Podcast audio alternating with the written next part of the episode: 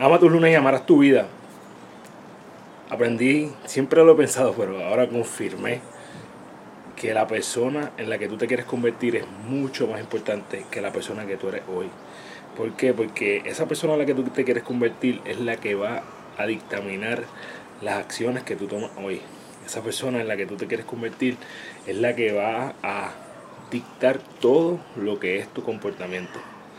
Entonces, si tú tienes unas metas que son altas, que son que estás aspirando a cosas grandes, pues tú vas a empezar a comportarte como esa persona desde ahora para poder llegar ahí. Pues te invito a que identifiques exactamente cuál es la persona en la que tú te quieres convertir para que así tus acciones de hoy sean congruentes con esa persona que tú quieres ser. Ya el pasado tuyo, no hay nada que tú puedas hacer con él. Eh, y el presente pues está dictaminado por la persona que tú quisiste ser hace unos años atrás. Así que conviértete en esa persona que tú quieres ser. Identifica eh, quién es ese futuro yo y comienza a actuar como esa persona hoy y recuerda que eres la única persona responsable de todo lo que pasa en tu vida, que la forma en que tú cumples tus sueños es desarrollando los hábitos que te acercan a ellos porque tú eres tu hábito.